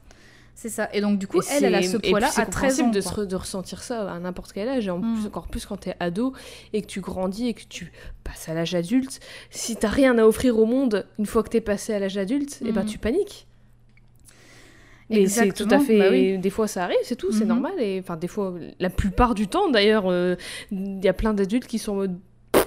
À quoi Bon, Mhm. à quoi Qu'est-ce que je fais? Je sais pas, mais on verra bien, c'est pas grave. Voilà. Mais elle, en l'occurrence, bah, c'est la première fois que ça lui arrive Ouais. et euh, bah, c'est, elle est complètement paumée. Du coup, elle se dit peut-être qu'en faisant un nouveau ballet, ça va changer quelque chose. Mhm. Donc, elle se fait un nouveau ballet en espérant que ça, ça, ça fasse un peu bouger les choses. Et d'ailleurs, c'est une scène, euh, c'est une scène trop triste parce que tu as un plan en fait sur elle qui est en train de, de tailler une branche. Et euh, tu la vois au loin se frotter les yeux parce que du coup elle est en train de pleurer et qu'elle sait, Oh. elle sait même pas si ça va servir à quelque chose. Et là je fais une petite pause euh, dans le déroulé parce que en fait c'est pour ça que pour moi l'histoire de Kiki est super importante. Déjà dans le film, bon là on, a, on est vraiment quasiment à la fin, hein, 1h40 c'est court. Euh, on est quasiment à la fin du film de ce, moment-là où ça va pas. Et je sais pas vraiment si c'est montré dans le livre, parce que dans le premier tome, Kiki, elle a un passage à vide, mais vraiment pas à ce point-là, et elle se remet sur pied très très vite. Donc euh, je suis pas sûre que ce soit ce passage à vide là, ou s'il y en a Mhm. d'autres plus tard, je sais pas. Euh, C'est juste extra. Enfin, c'est juste. Oui, Ils ont, ils ont extrapolé ça pour pouvoir faire une histoire qui se oui clôt voilà, en un pour, en, film. vrai- pour Ouais. en faire un vrai sujet. Je sais pas, en fait, vraiment, en tout cas, le premier tome de Kiki, chaque chapitre, c'est euh, plus ou moins une livraison. Ouais. Donc c'est vraiment fait pour être lu à des enfants, quoi. C'est Ouais. une, une petite scénette à chaque fois. Comme des épisodes de- d'un dessin animé ou d'une série. C'est ça. Euh, les chapitres sont pas très longs d'ailleurs, donc c'est vraiment. euh, Il y a même un chapitre où elle va à la plage. Donc tu vois, c'est vraiment euh, des, Kiki des à la petites plage. scénettes. Euh, du coup, euh, là, enfin, clairement, on a dans le film une démonstration du burn-out. Euh, Et d'une crise existentielle aussi. Exactement. Alors, j'ai un peu préparé, comme je l'avais dit, cet épisode en express, donc je suis sûre, parce que depuis le temps que ça existe, qu'il y a, il y a plein d'articles et de sources qui doivent en parler. Euh, moi, j'ai, je me suis concentrée sur deux, trois choses. Déjà, euh, il en est question dans un autre podcast qui s'appelle Sorociné, qui est français. hein, Mhm. Qui est très cool d'ailleurs. Qui est Je vous très invite à chouette. l'écouter si vous ne connaissez pas déjà. C'est ça. Euh, Il y a vraiment des, des sujets trop trop intéressants. Mais là, Mhm. du coup, c'est plus dans les épisodes, donc euh, les deux parties dédiées au film du, stu- du studio Ghibli, euh, et où il est question de Kiki forcément. Et euh, également, je me suis intéressée euh, à un article euh, publié sur Polygon où il est question de la solitude dans le processus d'apprentissage et du passage à l'âge adulte chez, enfin, dans les films des studios Ghibli. Euh, pour faire simple, l'autrice de l'article, qui s'appelle Petrana Radulovic, on vous mettra les liens bien entendu, Bien sûr. euh, écrit que euh, Ghibli interroge souvent la notion de solitude et de connexion émotionnelle en se focalisant sur des héros ou des héroïnes qui s'en sortent seuls mais à contre-coeur. Bah Euh, oui, bah Shihiro, on en parlait euh, dans Voilà. l'épisode euh, D1 an, euh, c'est clairement ça. C'est ça. Donc elle écrit par exemple que à l'inverse d'Ashitaka dans Princesse Mononoke, qui est le Ouais. héros, la solitude de Kiki, bah, elle n'est pas explicite au premier abord en fait. Elle se déroule en même temps que l'histoire avance, donc on la voit pas venir tout de suite sa solitude. Parce qu'en plus elle est accompagnée de Gigi, donc tu ouais, vois, mais c'est pas parce que c'est pas parce que t'es pas toute seule que, tu te sens pas, seule. seule. Justement, la nuance en anglais, elle est bien, c'est qu'il y a, euh, il y a euh, alone et lonely, et là vraiment dans l'article c'est le mot lonely, hein, donc c'est Mhm, vraiment tu te mhm. sens seul. Alors du coup, justement, oui, c'est même si elle, entou- si elle est entourée bah, de son chat, de gens amicaux, enfin il y a Osono, il y a Ursula, il y a Tombo, malgré tout, tu vois, enfin elle, elle est entourée de plein de gens hyper positifs et amicaux, euh, même la vieille dame qu'elle a voulu aider. Oui, tous les gens qu'elle aide et tout. C'est ça. Et ben en fin de compte, elle reste résolument, résolument seule. Mhm. Et c'est cette solitude et cette tristesse, accentuée par la fatigue que son travail acharné implique, euh, qui font disparaître ses pouvoirs et du coup son lien avec son familier quand même, enfin je veux dire un familier dans la, enfin en tout cas dans le, le- le- les croyances des sorcières, tout ça c'est censé avoir un lien très fort avec, euh, avec leur, euh, Mhm. leur humain, si je puis dire. C'est un peu ton âme sœur en fait. C'est ça. Euh, eh bien, du coup, euh, ça, c'est vraiment assez fort, quoi. Par exemple, pour aller plus loin, Petrana euh, Radulovic, elle écrit que Kiki n'est pas seule malgré elle, comme d'autres personnages. Donc, on, on avait parlé de Chihiro, qui justement euh, est obligée de vivre son aventure seule parce que ses parents sont transformés en cochons. Mais aussi, par exemple, So- Sophie dans le château ambulant, qui elle, elle est toute seule dès le début. De toute façon, Mhm. dès le début, elle est seule dans le film. Donc, du coup, Gigi, Kiki, pardon, elle, ça arrive petit à petit. Mhm. Et au- autre chose, elle a décidé elle-même de sauter Bah, à pieds ouais. joints dans cette idée de devenir adulte et de prendre son indépendance. Donc, ok, il y a Gigi, mais prendre son indépendance, ça implique aussi de d'y aller Bah, seule et sans tes parents. euh, T'es plus dans le même confort que dans lequel t'es depuis toujours en C'est fait. ça. C'est un risque à prendre. Donc du coup, elle, elle l'a choisi au début et finalement, euh, il y a euh, cette nuance entre être seule et se sentir seule qui, Mhm. va se, qui va se dégager au fur et à mesure du film. Euh, Revenons-en à l'histoire maintenant. Que faut-il faire face à un moment difficile? Il n'y a pas de secret, hein, le repos. On dort. faut se reposer, euh, c'est plus important que tout. Et revient alors la jeune Ursula que Kiki avait rencontrée dans les, dans les bois, plutôt dans le film. hein. Et euh, donc, en fait, Ursula est en ville et elle, avait, elle avait justement l'adresse de Kiki qui lui avait laissé euh, plus tôt. Et donc, du coup, elle va lui rendre visite à la boulangerie. Et quand elle demande à Kiki comment va le travail, eh ben, elle se... Kiki, qui était trop contente de voir Ursula, elle se renferme direct. Et donc, elles en, elles en parlent dans une ellipse. Donc, je ne vais pas, je vais pas m'étendre là-dessus. Mais euh, Ursula, elle dit Ah, je me disais bien que ça sentait un peu la, dé- la déprime. Et donc, elle se rend compte que Moi tous les matins quand je me regarde dans le miroir. Ah, je me dis, ça, ah. ça sent la déprime. hein. Euh, donc, elle lui dit ça, elle dit Ah, d'accord, donc ça arrive aussi à la magie. J'ai pas précisé une chose, c'est que Ursula, quand elle a rencontré Kiki, elle était en train de dessiner des oiseaux. Donc, en fait, euh, c'est plutôt établi dès le début que c'est une artiste, en fait, Ils Ursula. ont tous une passion avec les trucs qui Ouais. volent. hein. Ouais. Euh, donc Ursula, du coup, elle propose à Kiki de passer la nuit chez elle pour se ressourcer et du coup un peu changer d'air. Euh, donc Kiki va profiter de la nature, elle va se marrer aux blagues d'Ursula et surtout, une fois arrivée au chalet, elle va découvrir une peinture que son hôtesse a réalisée, donc parce que, comme je l'ai dit, c'est une artiste, elle fait des dessins et des toiles, et ces toiles, donc cette toile-là en, en tout cas, elle a un peu une ambiance féerique parce que tu vois une sorte de, de cheval euh, Pégase, donc encore une fois des choses qui volent, Mhm. et une jeune fille dessus. Et en fait, Ursula dit à Kiki que cette jeune fille, c'est elle qui l'a inspirée. Mhm. Et elle dit Avant, j'arrivais plus à peindre, je t'ai rencontré, ça m'a donné envie de faire un tableau. Oui. Euh, D'ailleurs, elle va demander à Kiki si elle peut la dessiner. Euh, pour euh, du coup euh, justement un peu repréciser ses traits. Dans le livre, euh, la peinture elle l'a pas encore réalisée. Dans le livre en fait elle demande à Kiki est-ce que je peux te dessiner et te peindre parce que je cherche le noir parfait et pour moi le noir parfait c'est le noir de la robe des sorcières et donc en gros elle Mmh. demande à la peindre et elle fait une peinture qu'elle leur offre je crois à la fin du livre donc voilà c'est un peu différent dans la temporalité mais c'est pas Ouais. grave. Euh, encore une scène importante. Ursula, elle dit à Kiki que la magie, c'est comme le dessin. Que souvent, bah, elle, elle peut plus dessiner. Et que dans ces cas-là, qu'est-ce qu'il faut faire? Pour elle, il faut se débattre de toutes ses forces. Et si jamais on n'y arrive pas, genre malgré tout, euh, on arrête de dessiner, on se repose, on profite du paysage, on se promène, on fait des siestes, On prend du recul, ouais. on ne fait rien. Et d'un coup, on aura à nouveau Ta envie de dessiner. revient, ouais. Voilà. Syndrome de la page blanche. Exactement. Du coup, ça, ça fait réfléchir Kiki, parce que c'est une, une forme d'espoir, hein, finalement. Euh, Peut-être que sa magie n'est pas définitivement partie. Euh, donc Ursula lui, la rassure en lui disant que ça lui est déjà arrivé de ne plus savoir dessiner ou peindre, même à ses débuts d'ailleurs, surtout à, à ses tout débuts, mais que ça lui a permis de se rendre compte que par exemple elle dessinait pas selon son style, mais celui des autres. Et donc du Ouais. coup, ces passages à vide là, ça lui a permis de chercher sa propre façon de faire. Et elle dit c'est pas un chemin facile. Encore maintenant, en fait, elle, elle, euh, elle galère un peu, tu vois. Enfin, faut Mhm. toujours qu'elle se re-questionne là-dessus. Et Kiki, elle de son côté, bah, elle a jamais réfléchi à la magie. Pour elle, c'était toujours dans son sang en Bah fait. ouais. C'était acquis. Elle l'a, c'est à la vie, à la mort, quoi. Et donc du coup, elle avait jamais envi- envisagé l'idée de ne plus y arriver. Et c'est Ouais. d'autant plus pour ça que ça va pas, parce qu'elle elle avait jamais envisagé que ça puisse euh, partir. Euh, mais en tout cas, cette, cette excursion chez Ursula, ça lui a redonné le sourire, et du coup, même si elle doit se déplacer en transport en commun pour quelque temps, bah, elle décide par exemple de, de dire oui quand euh, la vieille dame lui propose de venir chez elle pour une course. Tu vois, elle dit ok, j'arrive. Enfin, tu vois, elle, Ouais. elle, elle reprend un peu du poil de la bête. Là, on arrive à la, à la scène, à, oui, grosso modo, la scène finale du film. En Ah fait, oui. c'est euh, bah, c'est- quand je te dis que c'est vraiment à la fin, son, son burn-out, c'est euh, ça deuxième se moitié du règle film. en, en deux secondes, son truc. Bah en fait, euh, du coup, il y a pas mal d'ellipses, hein. mais du coup, ça... Enfin, moi, je sais que ces moments-là, c'est les moments qui m'ont anéanti. De toute façon, la seconde Ouais, mais là, si film, on arrive déjà à la scène finale, euh, c'est que ça se règle très vite, en fait. Ouais. En fait, la scène finale, peut-être pas la scène, mais en tout cas, vraiment, la... ce qui se passe à la fin du film, c'est qu'il y a un problème avec le zeppelin. Le fameux zeppelin. Of course. Euh, en gros, venir. en été, il y a des vents très très forts, très très forts, vraiment euh, qui peuvent euh, détruire pas mal de choses. Et en gros, à ce moment-là, Kiki, elle est chez la vieille dame justement, donc euh, elle l'apprend parce qu'il y a la télé.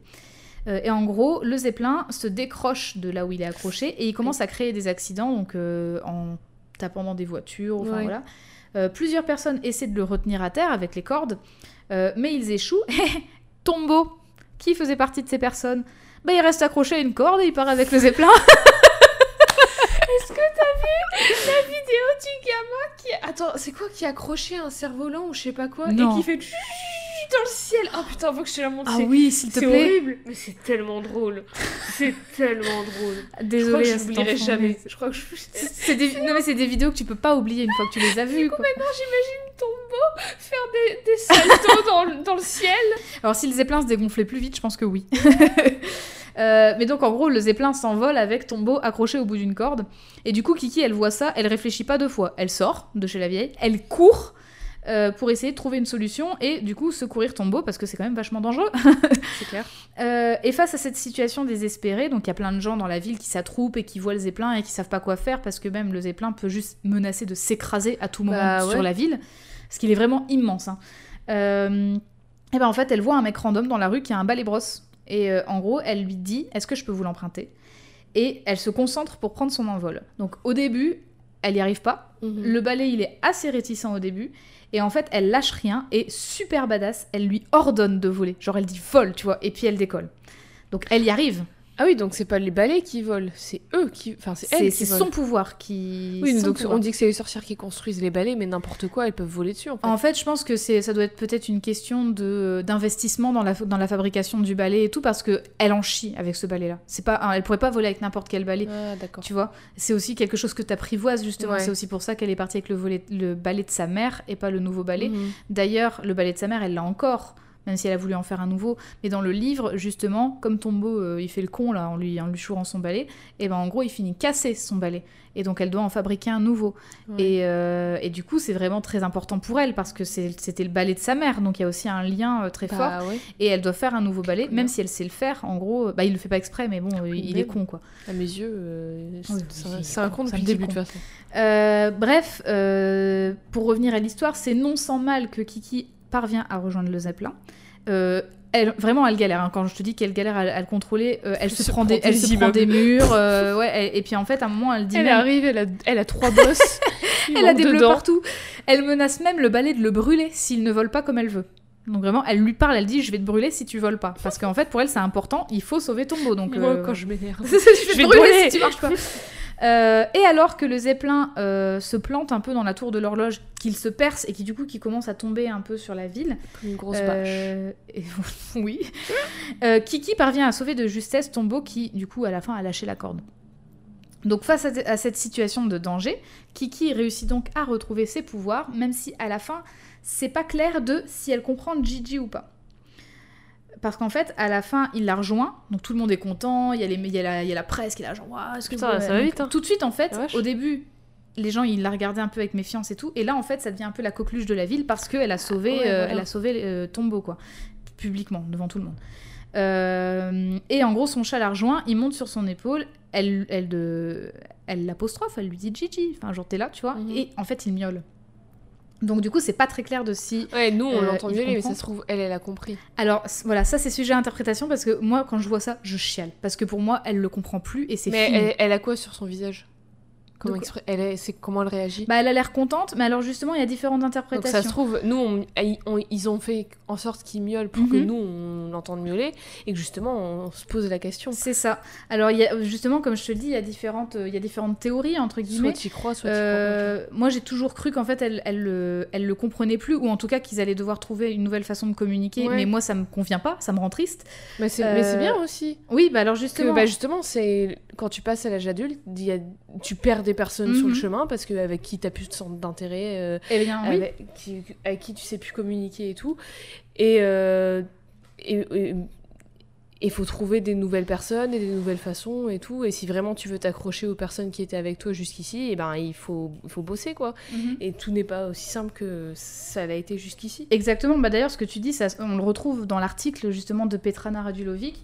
Euh, elle explique que la tristesse de Kiki a affecté sa magie, mais que la séparation avec Gigi vient d'autre chose, vu que quand elle retrouve ses pouvoirs, elle semble pas pouvoir comprendre plus son familier. À savoir que dans l'artbook du film, Miyazaki euh, explique que Gigi représente le côté euh, immature, donc le côté de l'enfance de Kiki, et qu'à la fin, elle a plus besoin de ce côté-là parce qu'en fait, justement, elle a, elle s'est, enfin, elle est devenue indépendante. Oui, et puis elle, au début, elle savait pas ce qu'elle voulait faire et tout. Elle savait juste qu'elle elle s'en foutait des plantes. Maintenant, elle, elle fait un truc qu'elle kiffe faire Voilà. et euh, elle sait ce qu'elle veut faire. C'est ça. Et par contre, faut savoir que Et elle arrive à faire voler des balais brosses. Donc Oui. euh, franchement. Et il faut savoir que le doublage anglais de 1998, là, euh, 97-98, eh bien, il a contredit ça parce qu'ils ont fait parler Gigi à la fin. Ah. Ils lui ont fait dire un truc du genre euh, tu, tu te souviens- Salut Kiki. tu me reconnais ou un truc Moi, comme c'est ça. Gigi. Et donc, euh, du coup, Tu sais, pendant tout le film, il parle pas et à la fin, il y a Il a une grosse voix.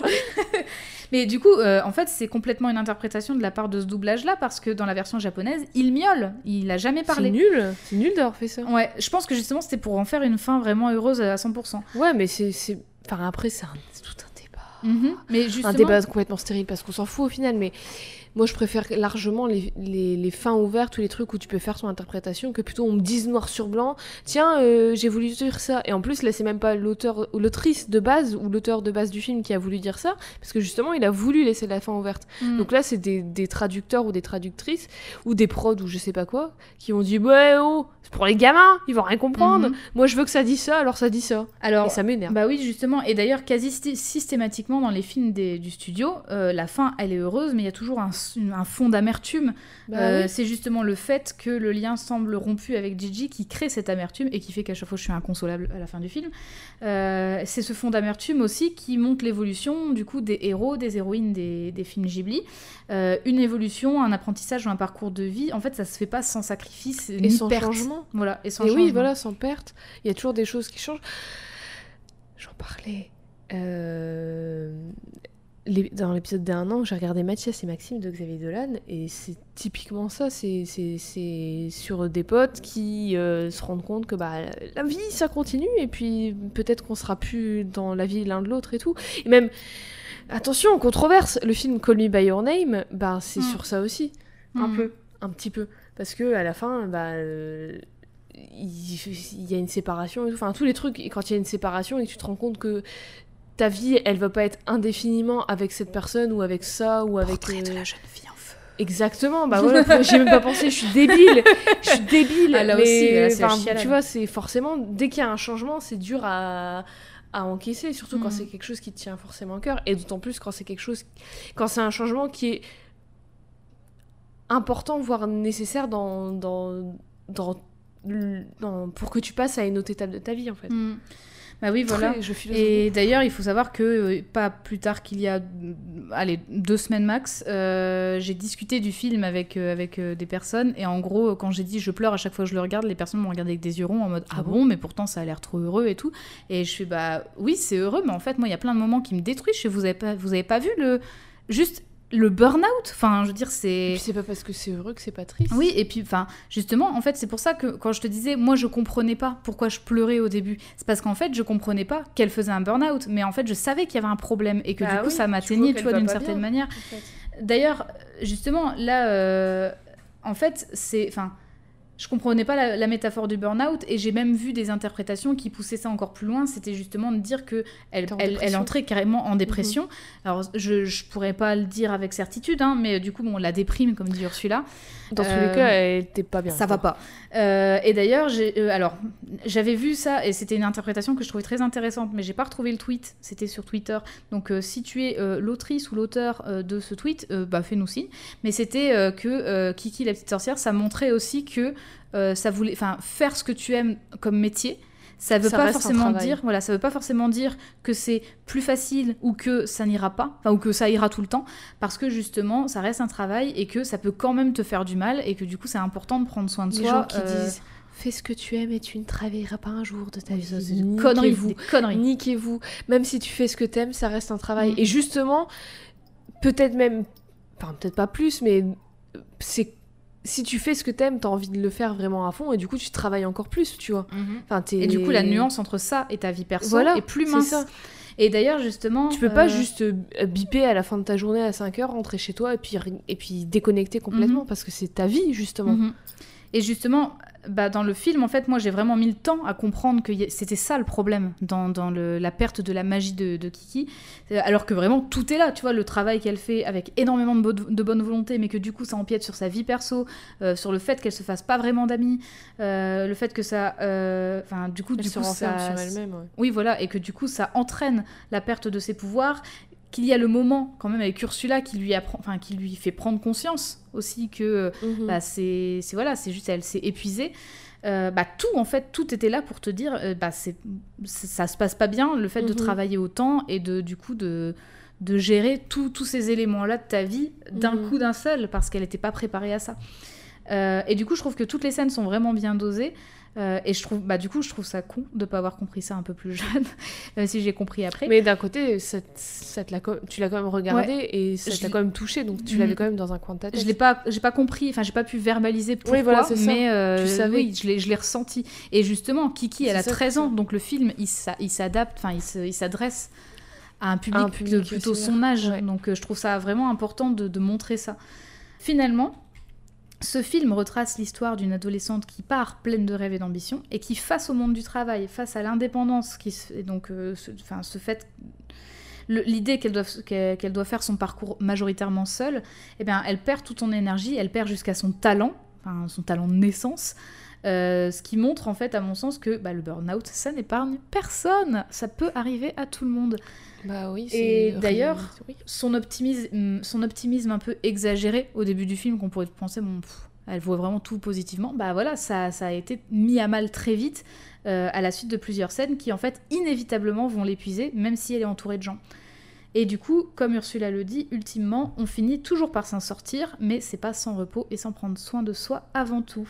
Mais euh, je suis très fière de moi parce que je n'ai pas chialé, et pourtant c'est là. hein, Oh. Mais je n'ai pas chialé en parlant de Kiki la petite sorcière.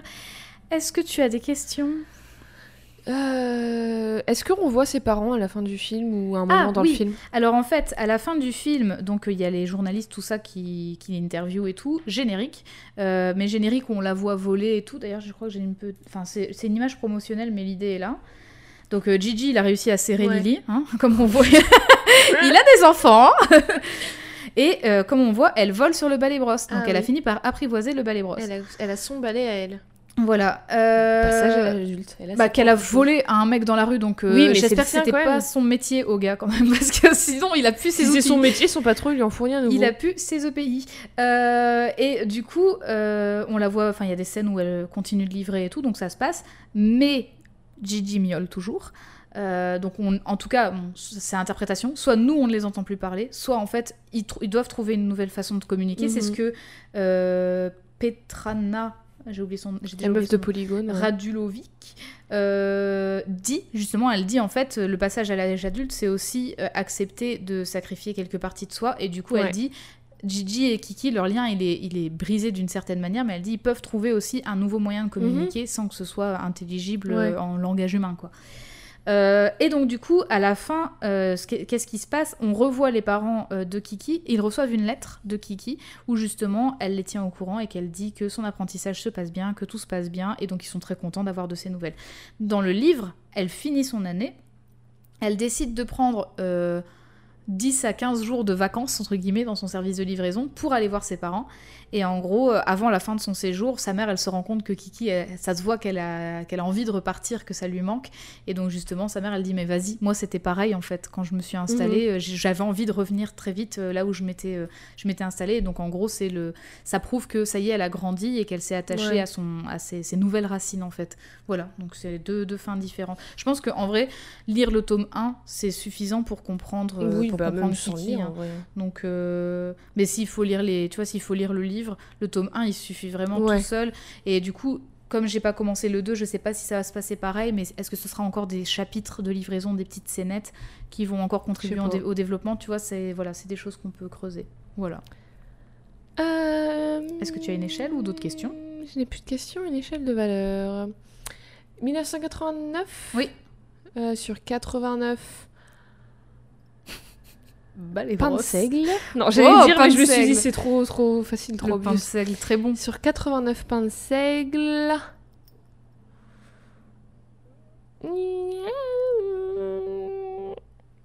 J'ai. hmm, je sais pas trop.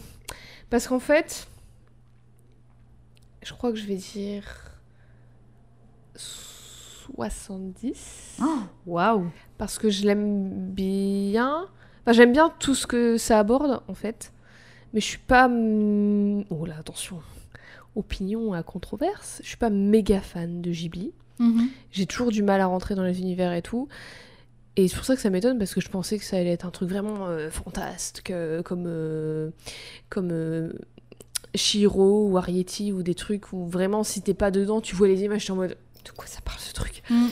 Là, c'est vachement plus ancré C'est dans beaucoup la plus réalité, simple hein. et ouais, Mhm. beaucoup plus ancré dans la réalité. Du coup, ça me plaît beaucoup. J'aime bien tout, ce- tout ce que ça aborde et tout. Mais en même temps, je, je- sans plus, quoi. Tu vois Bon, sans plus, 70 sur 89, moi ça me va. Oui, non, mais parce que j'ai- j'aime j'aime beaucoup tout. Mais tu vois, j'aurais pu mettre euh, 89. Mhm. Mais, euh, enfin, genre, euh, je vais le regarder, le film, certainement. Il est encore sur Netflix. Mais Ils sont tous euh, sur Netflix. Enfin, genre, je suis pas fan Mm. hardcore, mais j'aime beaucoup, euh, bah, même du coup, toute la discussion que ça, a, euh, Mm. ça a provoqué dans cette émission et tout. euh, c'est Mais- vachement cool. Je m'attendais pas, à- je m'attendais pas à ce que ça parle de ça ou même juste que ça évoque ça en fait. Mais en fait, euh, Moi, je pensais que ça allait être juste l'histoire d'une meuf euh, qui fait ses petites livraisons, qui rencontre le gars, qui se fait des amis et puis voilà quoi, passage Bah, à l'âge adulte. après c'est plus ou moins quelques. Il y a quand même quelques quelques effets scénettes. Oui, tu bah vois, oui, dans le j'imagine. film que j'ai coupé doser parce truc, que c'est pas le, c'est pas. Enfin, je Mais pas que ces ça. Moi, je pensais que c'était vraiment Mais que ouais. ça. Vraiment, comme ça- en plus, tu m'as dit que c'était basé pour un- sur un livre pour enfants. Je pensais que ça allait être plus euh, enfantin dans le sens moins compliqué. Tu vois Ouais, ce que je veux ouais, dire ouais. Même si c'est pas compliqué non plus, mais dans, c'est, c'est- ça va quand même dans des trucs assez. Que ça euh, aborderait pas des thèmes. ouais, euh, voilà. D'accord. Donc euh, 70 sur 80. Bah, je suis, je suis ravie. Et d'ailleurs, euh, je tiens à dire que euh, Kiki n'est pas mon personnage préféré de tout Ghibli. Enfin, c'est pas, euh, elle est pas dans le top, tu vois. Mhm. Euh, et que du coup jamais j'aurais pensé travailler sur ce film-là en premier. C'est juste que euh, comme maintenant ils sont tous sur Netflix, je les re-regarde au fur et à mesure.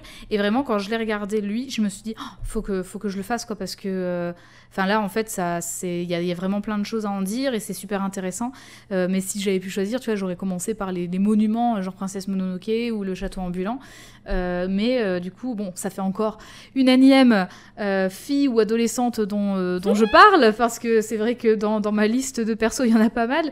Mais du coup, je trouve que vraiment la thématique, elle résonnait pas mal en moi. Je crois que je l'ai regardé. euh, je l'ai regardé il y a quelques mois, donc c'était pas une période ouf, et du coup Ouais. voilà, et donc je me suis dit, mais il faut que je travaille dessus. Et quand j'ai vu justement que les tomes étaient sortis, euh, je me suis dit, bah tiens, je vais lire pour voir un peu s'il y, a des- s'il y a des choses que je pourrais ajouter et tout. C'est pour ça que je l'ai pas fait tout de suite, tout de suite, que j'ai pris un peu mon temps.